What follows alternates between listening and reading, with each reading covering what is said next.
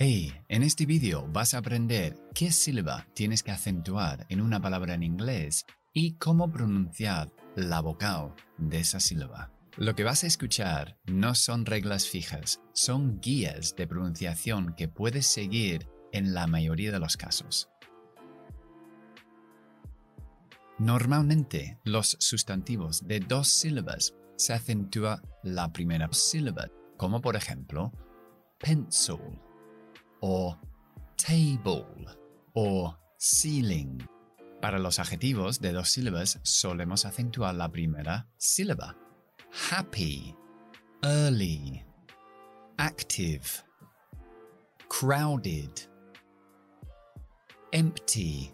Y en cuanto a los verbos de dos sílabas, normalmente acentuamos la segunda sílaba, como por ejemplo empezar, begin, considerar, consider, incluir, include, permitir, allow.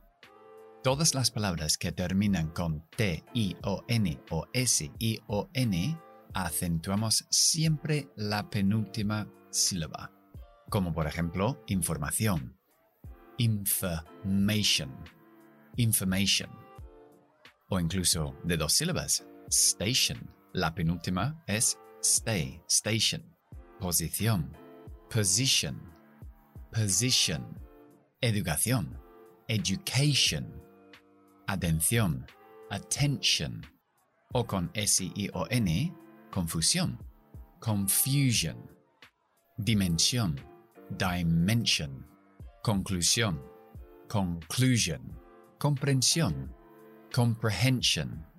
También aplicamos esa misma regla de acentuar la penúltima sílaba para las palabras que terminan en T y C, como puede ser de dos sílabas, plastic, o de tres sílabas, domestic, o dramatic o magnetic o Atlantic. Bien, eso es una guía para saber qué sílaba tenemos que acentuar dentro de las palabras. Como dije al principio, no es una regla fija, es una guía.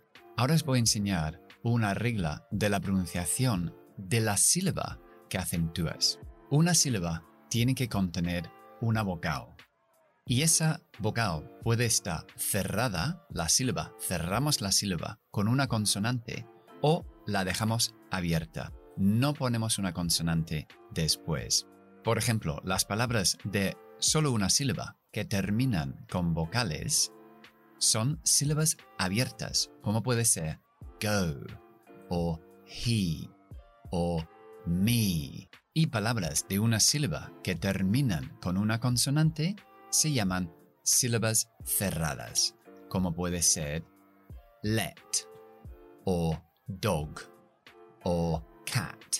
En ese caso, la T está cerrando la sílaba. Nosotros nos vamos a centrar ahora en las sílabas abiertas. Y la regla dice lo siguiente. En una sílaba abierta, la vocal se pronuncia por su nombre. ¿Cuál es el nombre de una vocal? Pues la pronunciación que utilizamos en el abecedario. Es decir, A, E, I, O, U. Las cinco vocales como las pronunciamos en el abecedario.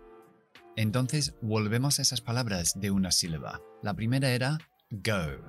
Es una sílaba abierta porque no hay una consonante después de la O, así que yo pronuncio la O por su nombre, es decir, como en el abecedario, que es un diptongo, o, go, o el pronombre el, he. No hay consonante al final, así que utilizo la i, es la e del abecedario, que es i, he, o el pronombre yo, me, abierta, utilizo el sonido del abecedario, i, me. Antes de seguir, esta regla te sirve sobre todo para la A, la E y la O. La U no es tan común en una sílaba abierta porque ninguna palabra en inglés termina con la U. De hecho, tenemos las excepciones, por ejemplo, do o who, que terminan en O, pero la pronunciamos con una U. who y do. Y también la i puede tener su pronunciación débil, que es i cuando decimos it, o puede tener su sonido fuerte, que es I del abecedario, dentro de una sílaba abierta. Por ejemplo, tigre sería tiger, pues g, esa segunda sílaba, está cerrada por la R, la primera está abierta. Tie. Utilizo la I del abecedario porque esta se dice así, tie. Pero por ejemplo, la palabra río, river, no digo river, digo river. Utilizo la forma débil la pronunciación de la I en esa palabra. Así que la I, échale de comer aparte. Pero sobre todo, para la A, la E y la O, tenemos una muy buena regla. Vamos a verlo en práctica. Bien, ¿cómo sabemos cortar la palabra por las sílabas? Pues siempre vamos a cortar antes de la consonante. Entonces, en el verbo abrir es open. O sea, antes de la P corto la sílaba. Entonces tengo O y tengo pun. Es la segunda sílaba, está cerrada porque lleva una N al final. Por lo tanto, la O es una sílaba abierta. Así que voy a utilizar la O del abecedario. O, pun. Ya casualmente lo que solemos utilizar como pronunciación de las vocales en las sílabas no acentuadas, el sonido schwa. ¿Os acordáis de la schwa? Es de relajar todo, uh, uh. Yo siempre digo a los alumnos, si tienes que ir de P, schwa, N, como en este verbo, pun, simplemente pasa de la P a la N lo más rápido posible. Pun, pun, open, open. Así es. Acentuamos o, y de hecho este verbo no sigue la regla que hemos dicho antes que los verbos acentúen la segunda sílaba, es una excepción. Pero bueno, acentuamos al principio open.